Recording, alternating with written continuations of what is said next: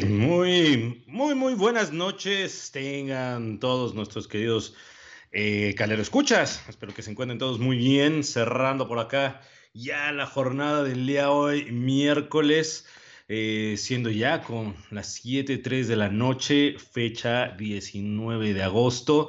Y como decía ahorita, pues espero que todos se encuentren bastante, bastante bien. Cerrando la jornada, pues tranquilos, ¿no? A gusto, ya a punto de descansar para aquellos que, bueno, por ahí les queda uno que otro pendiente, pues que no les sea tan, tan, tan pesado, sino que ya estén a punto de cerrar para, pues como siempre digo yo, un cafecito o algo bien tranquilo por las noches y poder escucharnos y compartir pues estas historias que traemos para todos y cada uno de ustedes y pues esperemos que sea de su agrado el día de hoy con este programa que traemos.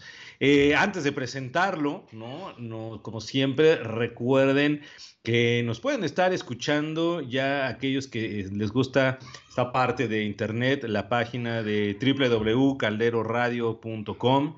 Directamente ahí estamos, eh, también en el chat que nos estamos por compartir, o en su caso también por la aplicación ya de Caldero Radio en Android que ellos que pueden estar descargando y ahí llevarnos con ustedes en todo momento, ¿no? Sin necesidad de estar ahí de repente que en la red, ¿no? Y por supuesto por Facebook en caldero.radio, donde pues ahí no solo nos escuchamos, sino que también tenemos el gusto de ahí de saludarnos y vernos, ¿no? Las caras en esta ocasión. Y entonces pues ahí los invitamos a estar siempre atentos a todos y cada uno de los programas.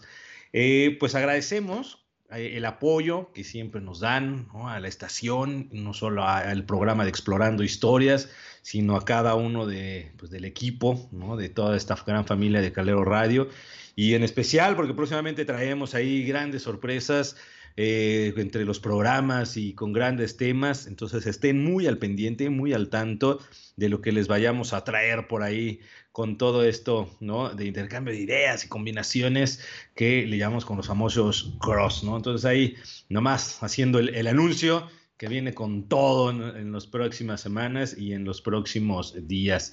Un gran saludo, ¿no? En, pues a la familia, por supuesto, ¿no? Como primer lugar a mi esposa, a mis dos pequeñines, Enrique Carlos, que pues yo no sé ustedes, pero si nos escuchan por ahí, un, pues una disculpa y entre la risa andan correteando por toda la casa, ahora disfrutando estos últimos días que les quedan de vacaciones.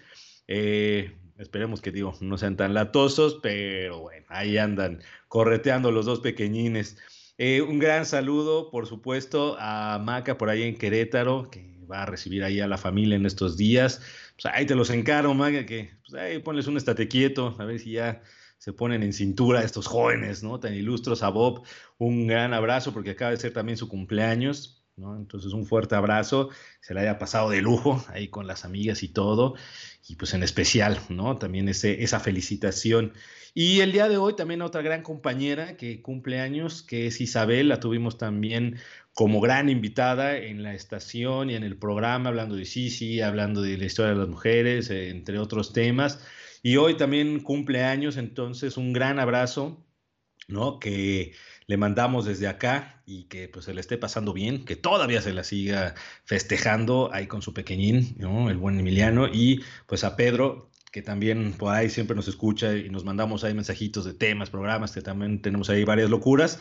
Y pues un gran abrazo a toda la familia. Y recordar, para dar inicio, que en este espacio de explorando historias, como nos gusta iniciar, eh, pues nos gusta mucho reflexionar sobre esta parte de, la historia.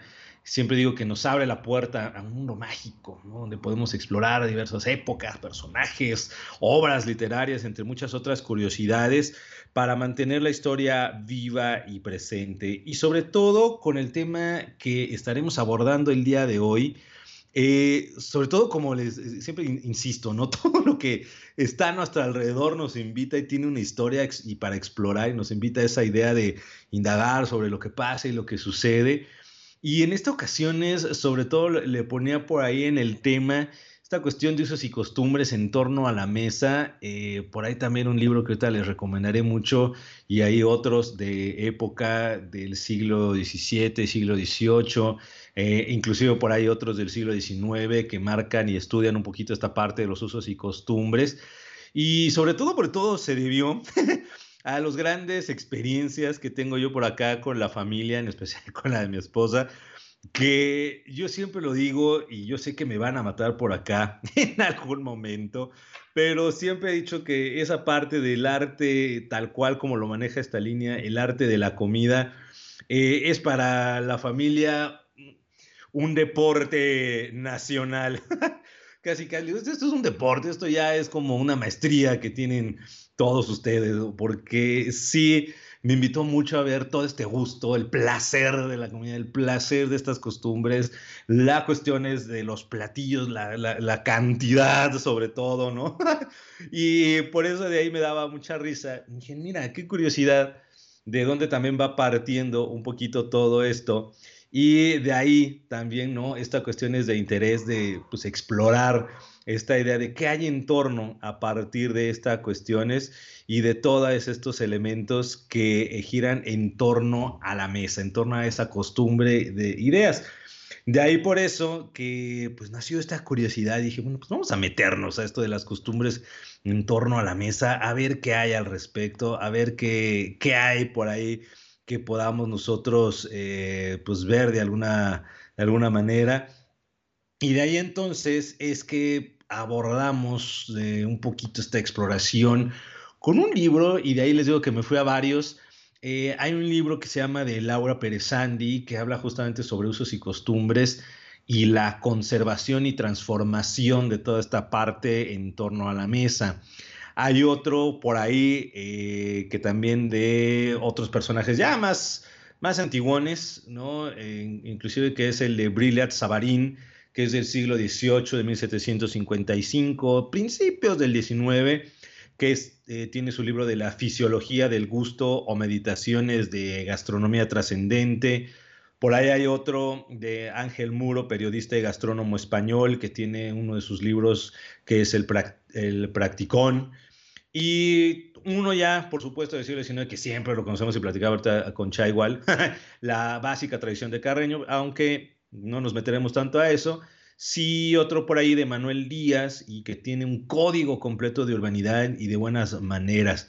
Y por ahí dije, bueno, pues a ver qué hay de curiosidades, sobre todo porque también hoy en día, eh, pues que les ha tocado ir a restaurantes y que le ha tocado pues, a cada uno ver la transformación de la comida y por eso también me brincaba, ¿no? Yo les decía que aquí en la familia le gusta el deporte familiar, el de comer y tener toda la mesa llena.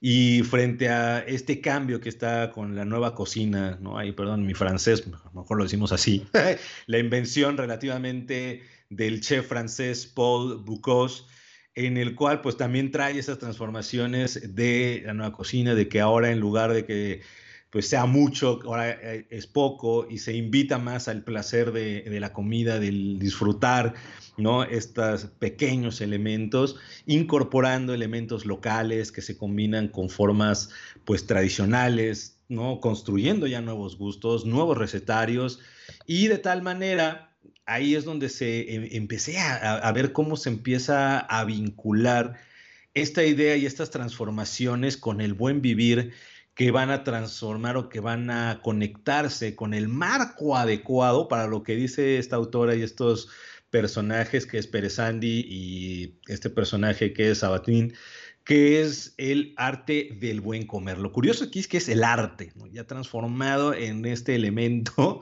que le dan tanta importancia y que de ahí eh, podemos encontrar varias, varias cosas, ¿no? Y de ahí, por supuesto, a toda esta idea de, como decían los abuelos, ¿no? que eran otros tiempos y que ahora se come de diferente manera y que, bueno, yo me acuerdo de los míos también y de, no, es que si comes así ya te estás haciendo una falta y entonces pues así no se deben de hacer las cosas. Y eh, ese arte de comer también está acompañado con ese código de conducta y también se establecía una diferencia de las personas que eran educadas y que no, ¿no? Ahorita se ha transformado y si ustedes van a los restaurantes, inclusive en sus casas, vemos conductas muy diferentes. Y yo creo que ahí está una de las cosas que también me invitó a reflexionar sobre esto, cómo es la conducta en una casa, cómo pues, de repente choca en esa cuestión de visión del arte de comer, ¿no? Versus un restaurante, que cada restaurante tiene un estilo, ¿no? Pienso yo en los taquitos, que es un código de conducta totalmente diferente versus un código de conducta, si quieren, ya a unos ya de cinco estrellas, ¿no? Eh, y entonces ahí podemos ver cómo, ¿no? Eh, cambian los tiempos, cambian las costumbres, cambian las actitudes de la gente y que para algunos, ¿no? Dirían, se ha relajado y que este concepto de hospitalidad también se va reajustando. Y eso está muy interesante porque lo importante empieza a verse con esta idea de agradar a los demás, comportarse como es debido, por si esto fuera a veces poco, ¿no? Que no se le puede llamar la atención a algunos para que no se moleste o simplemente porque pues no sabe cómo decirle las costumbres y tradiciones familiares, con esta idea del buen comportamiento, el protocolo que se han ido eh, modificando poco a poco y por consiguiente cada persona pues actúa conforme le dicta, a veces dirían por aquí estos autores que van hacia el estudio de la cocina y estudio de estas costumbres alrededor de la mesa, pues también como sentido común. Y entonces hablar de usos y costumbres, pues justamente eh, se hace una referencia, eh, les decía yo, a este francés Brillat Savarin del siglo XVIII y siglo XIX, con este libro de Fisiología del Gusto o Meditaciones, en el cual él nos va a invitar y ahí platicaremos un poquito en este tiempo de exponer diversos, eh, le llama aforismos, que influyeron en su época sobre estos modales y comportamientos a la mesa, inclusive nos da un recorrido que ahorita haremos a la Grecia y a la Roma de la antigüedad clásica y de ahí, este, pues también hacemos todavía algunas cosas que han llegado hasta estas fechas y eso está, pues, ahora sí que explorando esa historia, está, está locochón, ¿no? muy, muy, muy locochón. ¿Y por dónde parte? Eh, explorar esta historia de las costumbres y, el buen comer. Por ahí está un primer eje que le llamaría yo el de convivir en la mesa como un placer. Y, y, fíjense que ahí yo creo que muchos los que van a comer o van a cenar con sus familias, que van a tener toda esta parte de convivencia, en esta parte de la historia de las costumbres y de la historia de la cocina y de historia ¿no? de estas conductas alrededor de, la comida, eh, ponen mucho énfasis ¿no? en este concepto del placer de la mesa. Y eh, está curioso, pero también te invita a reflexionar de realmente ese tiempo que dicen, no, pues es para todas las edades, para todas las condiciones, todo, porque sienten que el foco, el centro de todo ese arte, también se centra en ese placer, en ese gusto de pues pasar ¿no? en un buen tiempo, en una buena mesa, eh, donde se cierran, inclusive dicen los buenos negocios, se comparte con los amigos, los familiares, todo con esa idea de que el hombre es un ser social que requiere comunicación y que el alimento justamente ofrece eh, pues un elemento cultural y toda esta parte de elementos, pero que todo gira a ese placer que está alrededor de toda esa mesa llena de, alimentos, ¿no? Si bien es una necesidad, dicen los historiadores, primaria, para enfocarnos a esa exploración de la historia es cuestión del placer. Y, y, digo, pues ahí los, los que van en esas reuniones, pues la neta es que sí, ¿no? La neta es que no se puede pensar. Y dice, claro, uno de los usos y costumbres de, de en torno a la mesa es el disfrutar y el estar con al lado, con echar el, el, el copeo, con echar el, el postre, el café, la plática, el negocio, y ese placer de convivencia, comunicación como hombre social, y que ahí en la actualidad, pues eh, al alimento, pues se le da ese enfoque, esa función, ¿no? A lo mejor nada más por cubrir esa necesidad, y enfocarse a esa idea. De hecho, por eso dirían ahí que ahora pues se ha convertido en una moda o quizá un estilo ya poco a poco, pues también para unificar ese placer de convivencia ahora con un nuevo placer gastronómico y servicio, ¿no? Ahora también ya eh, lo hemos visto, ¿no? Los que, somos, los que son chefs y los que se dedican mucho a esta idea de la gastronomía, pues poco a poco también han ido evolucionando y transformándose ahora esta parte del arte de las preparaciones, las presentaciones atractivas que llamen la atención, que causen un interés, ¿no? Para ir y hacer ese equilibrio, dirían los historiadores de la gastronomía, entre ese placer de convivencia y ese placer ya de lo que es la comida y de la presentación misma, ¿no? Y hablando un poquito de eso y de, ese arte, como digan estos ya historiadores, eh, pues obviamente nos remontamos a toda esta parte de las extravagancias y cómo comían y se comportaban pues las diferentes civilizaciones justo para entender estas transformaciones y cómo ha ido juntándose ese placer y esa transformación de la comida que, pues les decíamos, la nueva cocina y esta cuestión desde ahora es poquito, ¿no? para agradar, para disfrutar y para que le dé ahora otra nueva, nueva visión. Y en un principio, pues, así haciendo un recorrido, viajando en el tiempo, eh, pues recorremos esa parte donde pues, nuestros antepasados, como hombres prehistóricos, ingerían lo que encontraban a su paso, hierbas, vegetales, frutas, ¿no? A la casa, y que poco a poco todo este contexto les enseñó a mejorar su modo de alimentarse y que con el paso del tiempo y con la domesticación de los animales y de la agricultura y que aprendieron a cazar, empezaron a fusionar los ingredientes, dicen por ahí algunos, para mejorar esa cuestión de insipidez que tenían con anterioridad. De ese modo es como dicen, eh, aprenden a comer disfrutando lo que la naturaleza les ofrecía. Por eso les decía que el placer es algo que va a estar muy constante en esto y de ahí que esa parte de cómo fue mejorando y transformándose la cuestión cultural en los primeros hombres hacía que ahora en las especias y que ahora ya esta domesticación pudieran hacer esas fusiones para disfrutar de todo lo que se les ofrecía en su entorno. De ahí por eso que este historiador, Brillan Savarin, expone diversos aforismos, le llama, eh, de su época, del siglo XVIII-XIX, que dan pauta a la importancia que tiene el alimento en la vida del hombre y su comportamiento en la mesa. Yo les comento cuatro que él empezó a establecer en estos siglos que es uno, por ejemplo, que si los animales pastan, el hombre come y solo el hombre de talento sabe comer. Yo diría a aquellos talentosos para que vean ¿no? cómo está esta idea, ¿no? Y aquellos de buen diente, como diríamos, son hombres talentosos, porque saben comer, cara, tienen ese gusto bajo este aforismo de Brillant Savarin. Eh, otro, por ejemplo, dice de el destino de las naciones depende del modo en que se nutren. Fíjense nomás, ¿no? Y aparte, así directo, ¿no? El destino de las naciones. Entonces, bueno, si vemos, si, si Sabarín viera las estadísticas, ¿no? En este, obesidad y este, comida chatarra, y ahora que ya están este, prohibiendo para los niños la compra y venta de toda esta cuestión desde las comidas en los estados, es, no, no, no, pues ahí estaría interesante la reflexión de el destino de esa nación depende en cómo se nutren, sas. El típico, dime lo que comes y te diré lo que eres.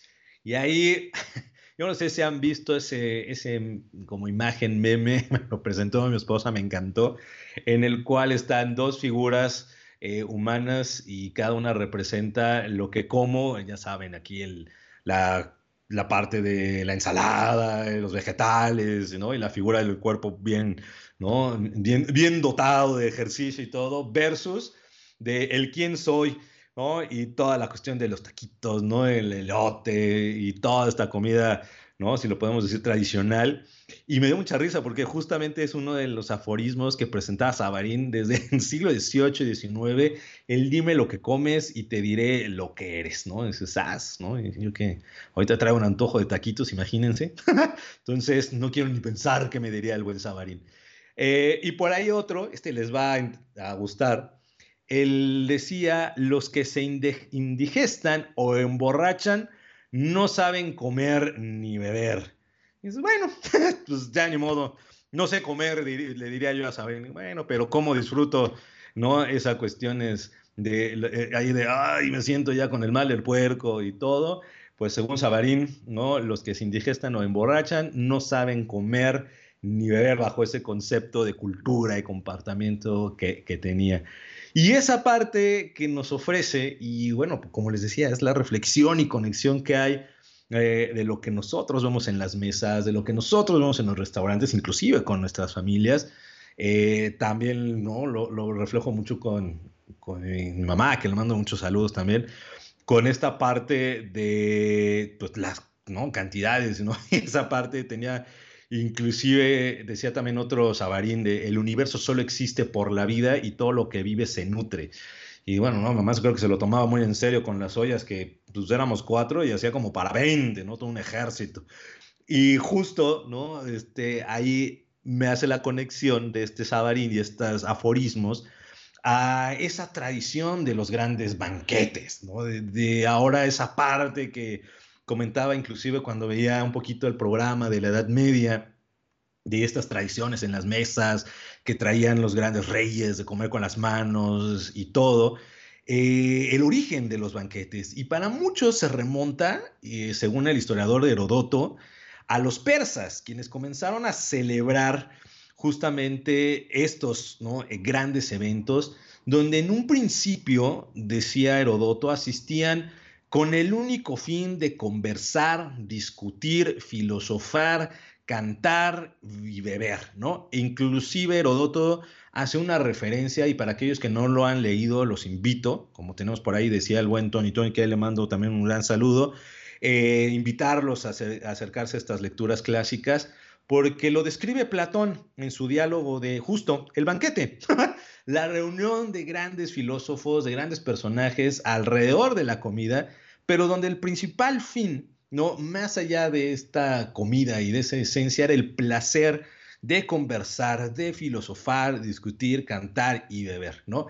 Y yo creo que inclusive hoy en día todavía traemos esa idea, ¿no? Yo, yo sé que de repente, pues ustedes cuando están en la comida, que creo que, no, vamos a comer a las dos, pero están filosofando y ya salvando al mundo, ya con toda la idea de qué es hasta su próximo proyecto, y cuando ven la hora dices, ah, suma, ya son las cuatro, ya me toca comer.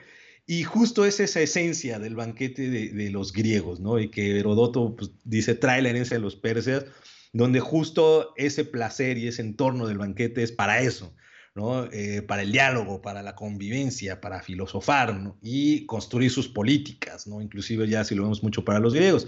Y por ello, ellos organizaban sencillos banquetes para ofrecer, pues en honor a sus difuntos, eh, se sentaban y comían en taburetes, luego ya poco a poco eh, se este, pues hicieron como estilaron, más o menos como se recostaban, apoyados de un lado izquierdo de su cuerpo para comer, ¿no? Algo que para nosotros, eh, pues de repente cuando estamos ahí en el picnic nos acostábamos y nos recostamos con un brazo y estamos comiendo, pues para los griegos empezó a ser algo también muy innovador en, esa transformación de la comida y de esas costumbres en torno a la mesa. Por lo tanto, el banquete no era una comida en sí, sino una reunión social e intelectual en donde se, bebía vino, una de las características de esas costumbres. Los festines eh, para los griegos se realizaban en prostíbulos, ojo, a los que los hombres pagaban una cuota de entrada. Y fíjense por ahí, yo creo que esta palabra la han escuchado mucho, porque ahí eran conocidos como simposios, ¿no? Hoy en día que en la educación, y no, vamos a organizar el simposio de tal tema educativo, de tecnología, de política y demás. Y para la época griega, eh, justamente esos festines que se realizaban, esos banquetes en los prostíbulos y que pagaban una cuota de entrada, eran justamente esos simposios. Y ahí ahorita vemos esa transformación y ese ya cambio del concepto, donde se ha quedado el simposio en la parte intelectual, en la parte de convivencia de los griegos, y no tanto ya en el festín y en la comida y en el vino y esa parte, ¿no? Y es interesante, ¿no? Justo cómo también se ha ido transformando todo esto. Eh, esos eventos para los griegos, inclusive en estos usos y costumbres, se constaban en dos partes, imagínense, había como dos momentos importantes.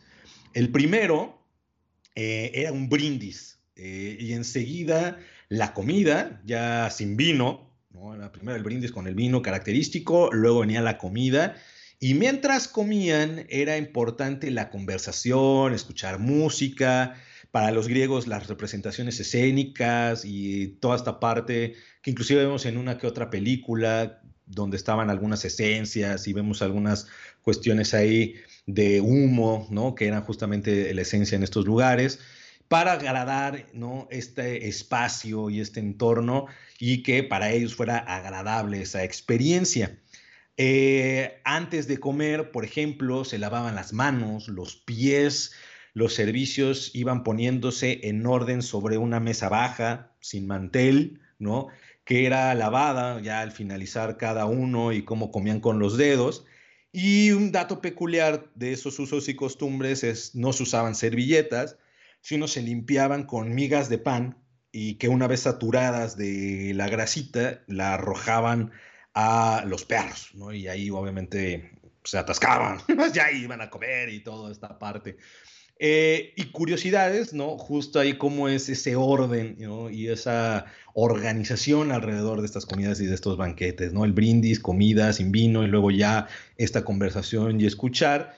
Y yo creo que si ustedes hacen esa reflexión de, bueno, ¿dónde también podemos todavía recuperar ese tipo de cosas a veces? Yo creo que muchos lo han de identificar eh, en nuestras épocas bohemias, ¿no? en, estos barecillos bohemios, donde está la trova, por ejemplo, ¿no? Este, donde está toda esta parte de música pues, más intelectual, dirían por ahí algunos, de protesta, etcétera, donde son justamente esos lugares donde pues sí están los brindis, está la comida y donde pues se escucha música con algunos eventos, pero el objetivo, como dirían los griegos, es este intercambio de discusiones y, y de convivencia. Ahí eh, pues son de las cosas y herencias ¿no? que tenemos, fíjense, hasta la fecha, de estas cuestiones de, la herencia clásica. ¿no? Y ahí es algo que les digo, pues por ese simple hecho de comerlo con las familias y que vemos y toda esta parte, mira, cómo nos lleva a explorar ese gran antecedente y esa transformación que ha ido teniendo a lo largo del tiempo. Eh, en el caso, la comida se componía en dos servicios, en el caso clásico. En el primer tiempo eh, se servían mariscos, huevos, embutidos. En la segunda parte consistía ya más en carne, pescados, estofados, legumbres.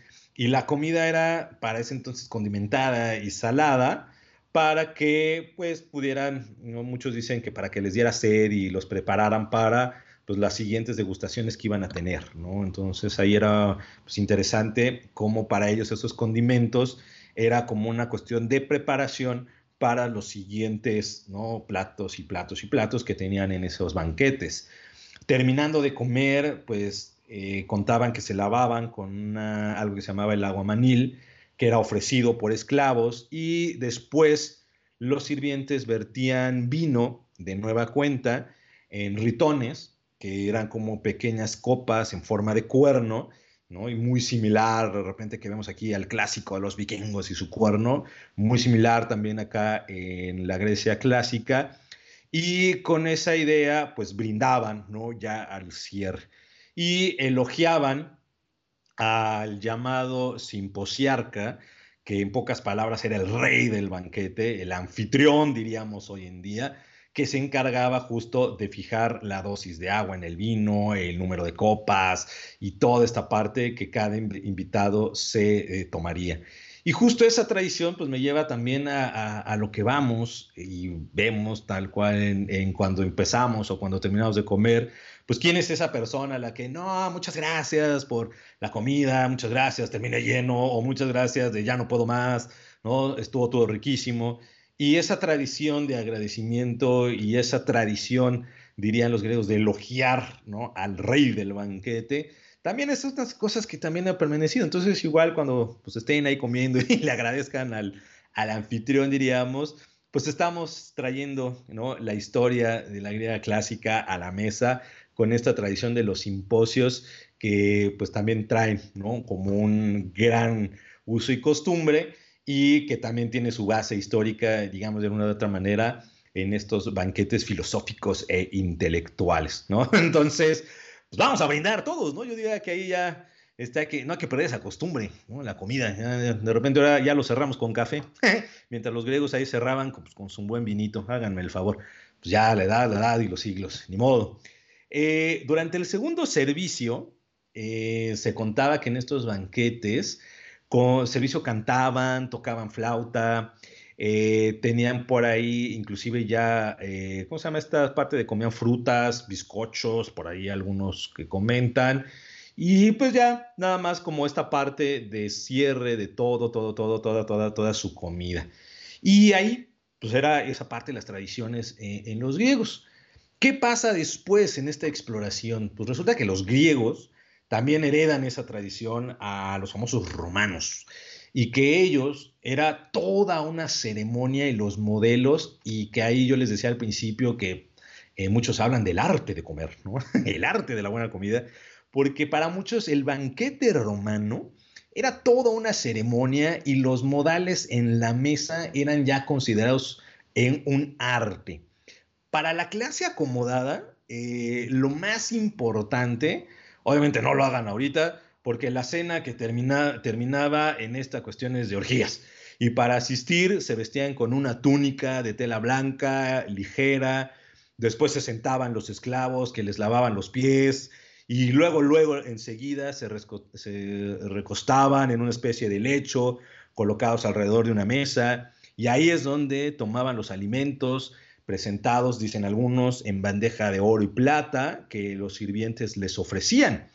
Y tal así era para la clase acomodada que se volvió pues, muy tradicional, un uso y costumbre, y decían que en caso de que asistieran mujeres, ellas se sentaban a los pies de los hombres. Por eso hay también en los retratos y en esta parte del arte romano que vemos sobre toda la cuestión de la sociedad, Justo es por eso que vemos cuando hacen estos retratos o esta cuestión de las, de las convivencias, es que las mujeres están en ese plano por ese uso y costumbre de que se debían de sentar a los pies de los hombres en, esta, en estos banquetes, ¿no? Y que esa era parte de esos modales que debían de seguir como conducta, como modelo de conducta, y de ahí, ¿no? Esta tradición que permaneció durante esta, pues, el auge del imperio romano.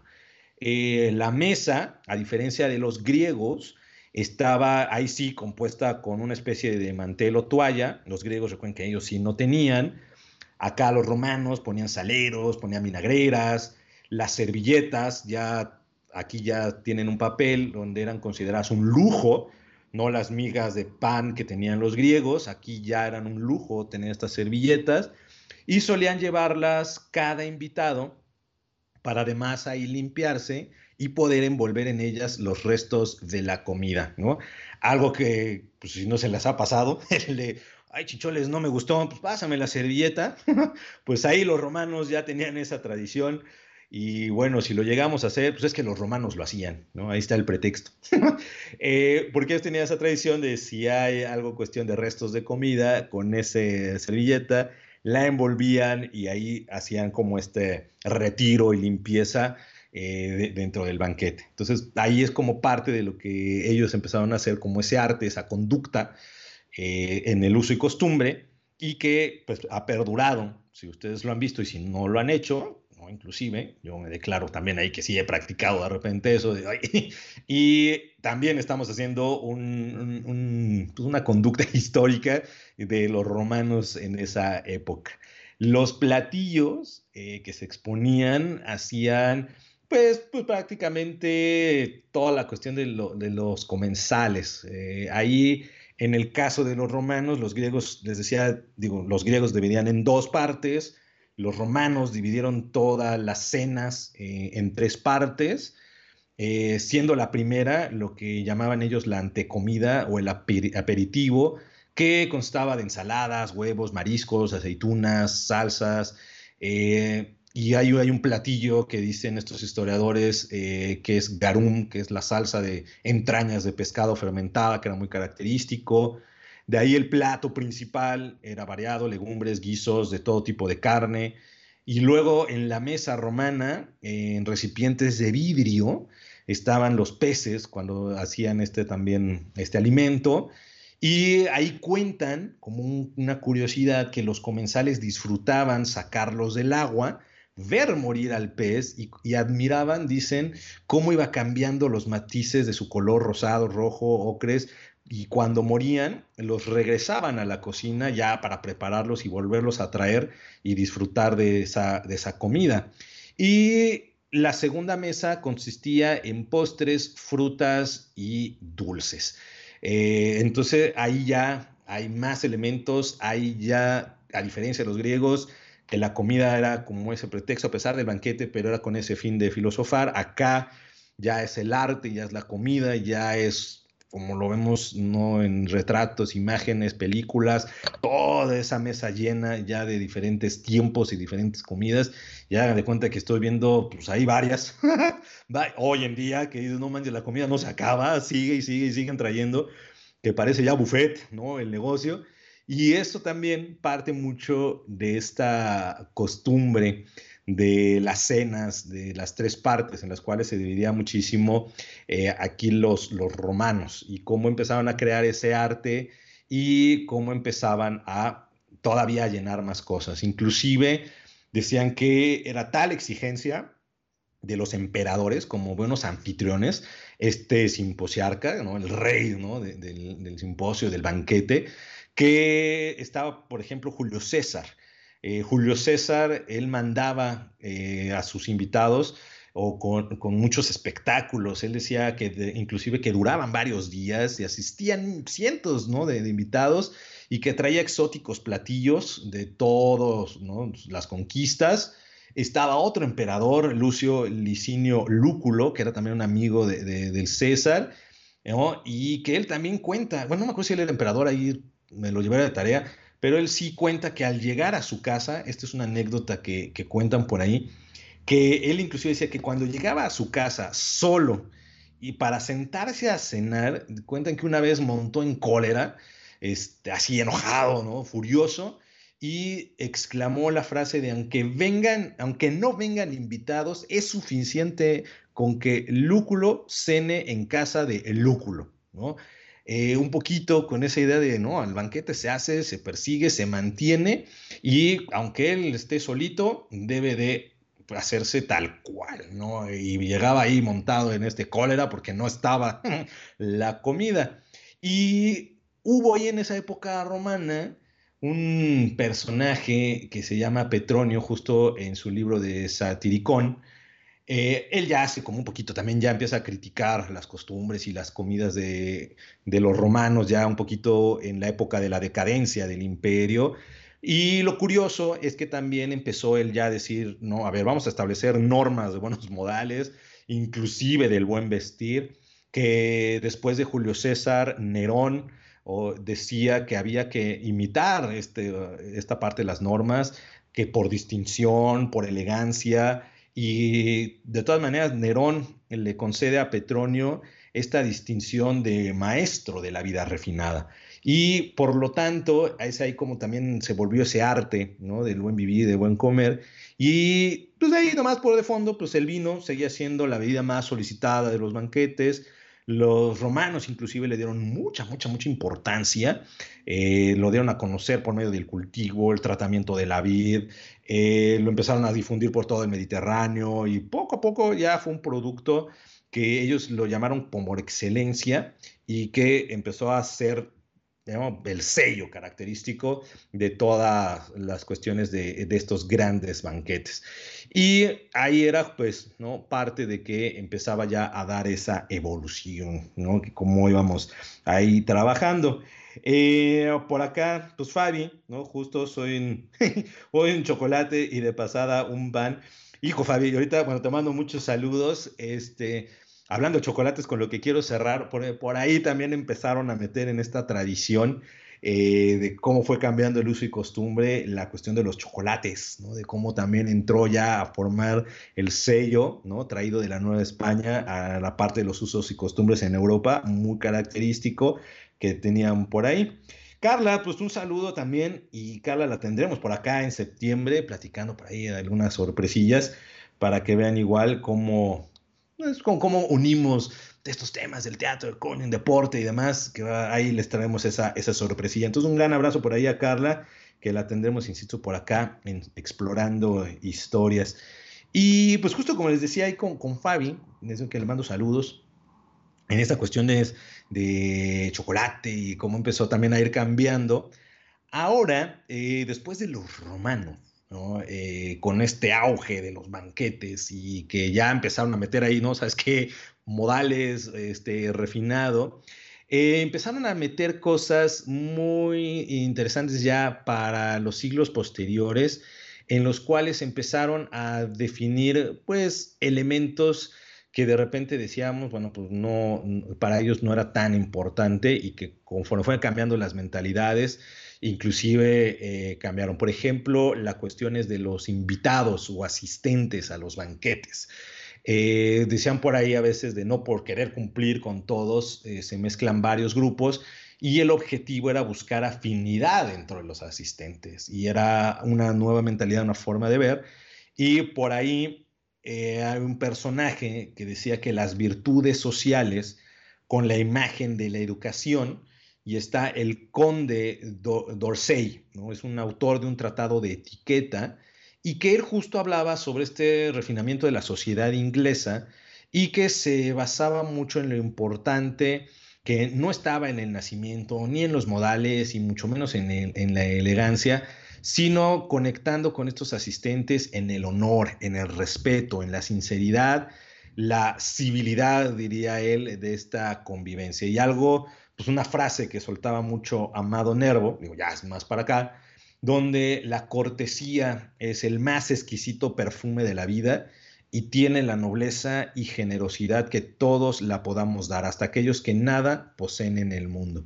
Y esa frase de Amado Nervo yo creo que es como caracteriza a toda esta época ya después del Imperio Romano, porque los invitados, a pesar de pues, que antes eran cientos, ¿no? Ahora ya empieza a refinarse, a ser selectivo, y, pero con un, un selectivo por esta parte de refinamiento, de conducta, de honor, de respeto, que acompañaría ahora a la nueva comida. Esos usos y costumbres en torno a la mesa van ahora transformándose hacia esa parte de elegancia, de honor, decían ellos, de civilizado, ¿no? En ese concepto más ligado a conducta, ¿no? a una buena moral, dirán por ahí algunos.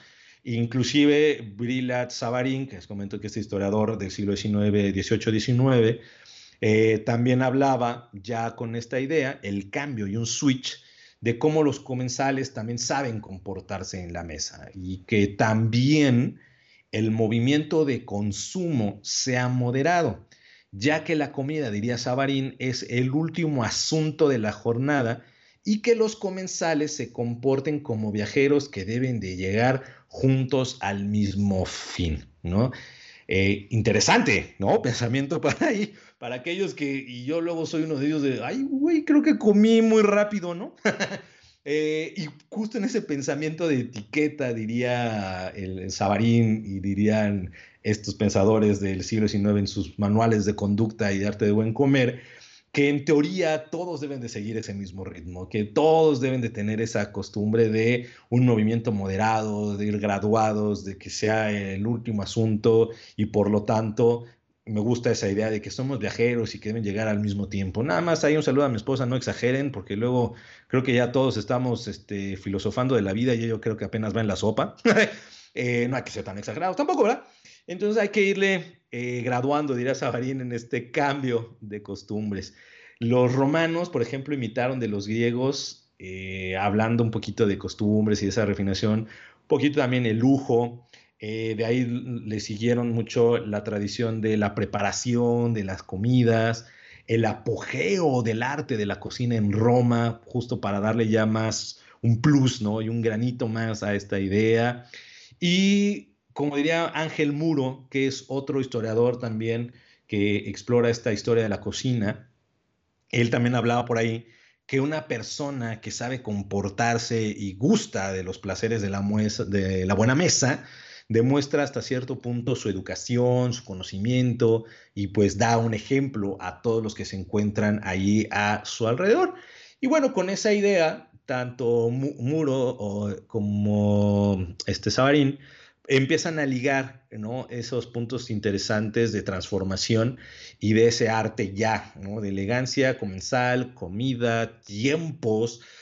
Eh, ritmos que también son importantes para toda esa idea. Y de ahí también, si ya de por sí con los griegos empezaba este, eh, eh, pues el rey de los banquetes, ahora ya con el concepto de el anfitrión, empieza también a tener mucha, mucha importancia en estos usos y costumbres. Eh, para Sabarín, ¿no? inclusive es quien recibe a sus amigos y no se toma ninguna molestia personal por la comida que se les prepara, no es digno de tener amigos, ¿no? Diría él muy, muy ya exagerado, ¿no? Y, pero sobre todo para darle esa importancia, eh, justo el papel del anfitrión de traer justo eh, ese banquete de los tiempos, de ser el más honrado y que en la práctica de la vida es preferible, justo el papel de ese anfitrión para las satisfacciones que él produce. Y yo creo que también ha sido una tradición, ¿no? ¿Quién pues, no ha agradecido a los grandes anfitriones con sus fiestas, con sus paquetes, con sus reuniones, a nuestros papás, a los abuelos, a los amigos y todo, y pues agradecerle justo esas atenciones. Y todo parte de esa transformación ya de esa época clásica hacia la actualidad de cómo va construyéndose esa, esa figura, este gran anfitrión.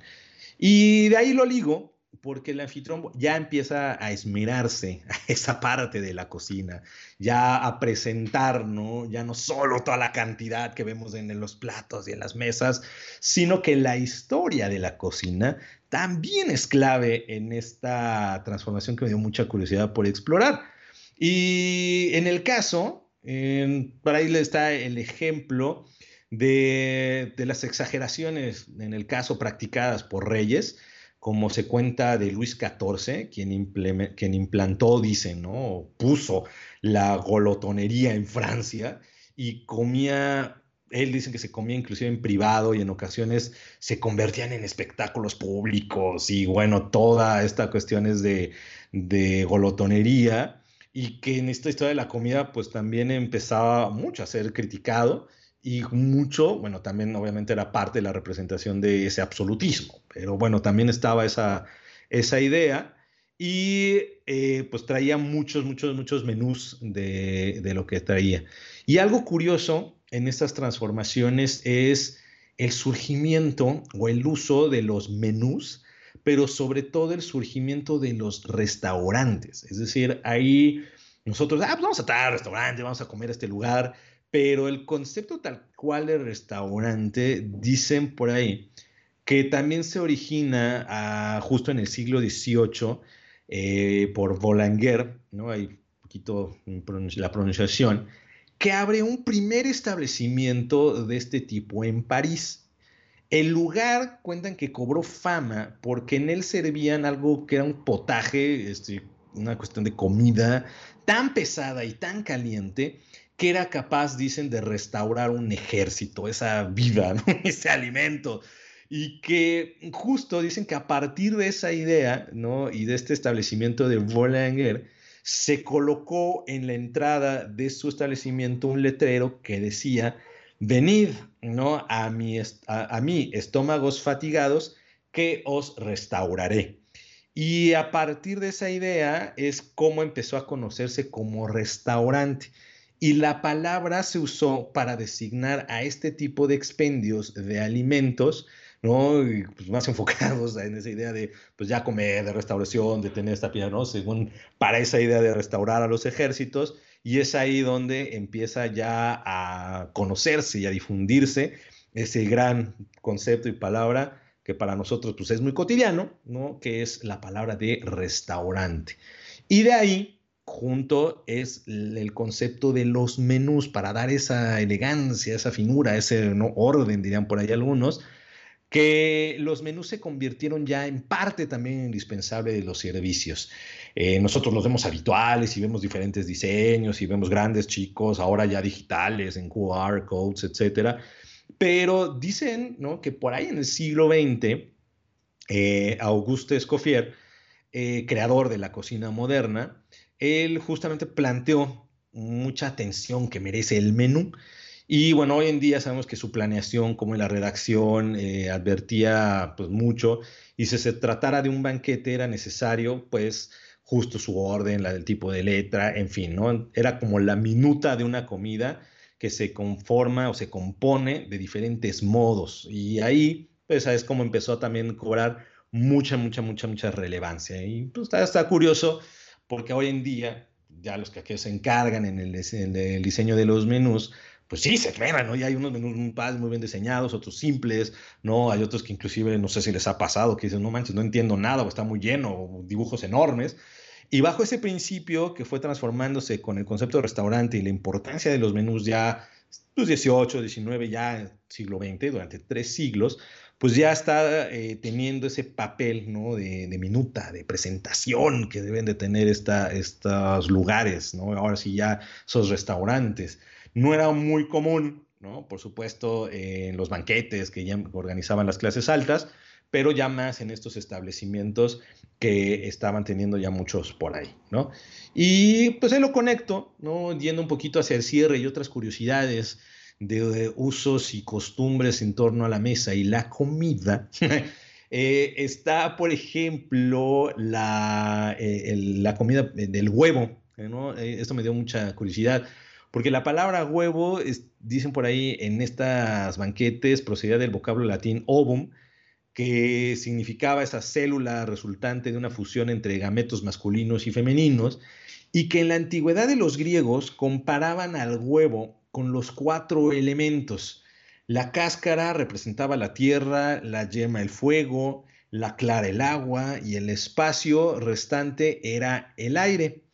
Y se cuenta, ya siglos más este, adelante, hay una anécdota alrededor del huevo y la comida eh, con Isaac Newton, que, está, que tenía la costumbre, o sea, tan cuadrado ahí el joven inventor, que tenía la costumbre de calcular el mismo, eh, el mismo, el mismo, perdón, el tiempo de la opción del huevo que le servía de desayuno y que cuentan que un día él estaba tan obsesionado y ahí viendo con sus experimentos, que cuando entró su sobrina a recoger, el servicio de Newton, lo vio él mirando atentamente el huevo que tenía en la mano mientras el reloj hervía tranquilamente dentro de la cacerola. Una anécdota alrededor de la comida y que pues ahí a Isaac Newton por sus traumas y meterse de lleno. Y lo cuenta mucho eh, Ruiz Carnero en un libro que se llama Cómo murieron los personajes célebres y está esta anécdota del huevo y la comida y con Isaac Newton, ¿no? Eh, curioso. Otro de los alimentos que empezaron a surgir como esta parte también de etiqueta, y yo creo que muchos lo, suenan, porque si este es el de caché en las películas y, y, lo vemos por acá, el de cinco estrellas y todo, que es el caviar. Y resulta que en esa transformación el caviar en los siglos XVIII y XIX tuvo mucho auge en la Rusia zarista. Eh, la palabra proviene del italiano antiguo caviaro y por ahí del turco javiar, y es la hueva que produce la especie del esturión que habita en el mar Caspio y en el mar Negro. Se le conoce también como perlas negras, se encuentran varios tipos, está el delicado de luga, está la ocetra y está que es el más famoso, el cebruga, que es el más común, que es el fino, que es como fino gris, más o menos sabor intenso para aquellos que, les gusta. Y se cuenta que un poquito también durante la Edad Media el caviar se puso muy, muy de moda en las mesas de los reyes de aristócratas. Los cosacos organizaban cacerías masivas dos veces al año justo para mantener contenta a la clase acomodada, a la aristocracia, y con este alimento que pues empezaba a tener ya una, pues, una posición de cinco estrellas y que por eso también empieza a tener nosotros hoy en día y bueno, pues hasta lo vemos en las películas, ¿no? El caviar y las clases altas y todo el lujo, ¿no? De la comida toda refinada y es mucho también por este antecedente que tienen. Eh, hay una anécdota de la hermana de Mendelssohn, Mendelssohn, este gran compositor, que él inclusive, ella inclusive ponía el caviar en las comidas cuando invitaban a muchos los amigos de Mendelssohn y sobre todo cuando invitaba a Liszt y a Schumann, pues no solo a deleitarse de la música, le servía esta parte del caviar al gratén, ¿no? Que ella misma cocinaba y también se hizo como algo muy, muy característico también de ese sector, ¿no? Cultural, intelectual, y que era algo muy refinado y que era parte, ¿no? De ese ser anfitrión y darles algo de lujo, ¿no? Y esa, esa etiqueta. Y pues está, ¿no? Como ese punto. Hay otra comida que en esas cuestiones de refinamiento eh, está teniendo, está la parte de una de las delicias, dicen, de, la antigüedad. Ahí disculpen mi francés, creo que es el foie gras, creo que se, dice por ahí, que es esta, eh, esta comida elaborada con hígado de oca, ganso, pato, ¿no? Eh, dicen por ahí.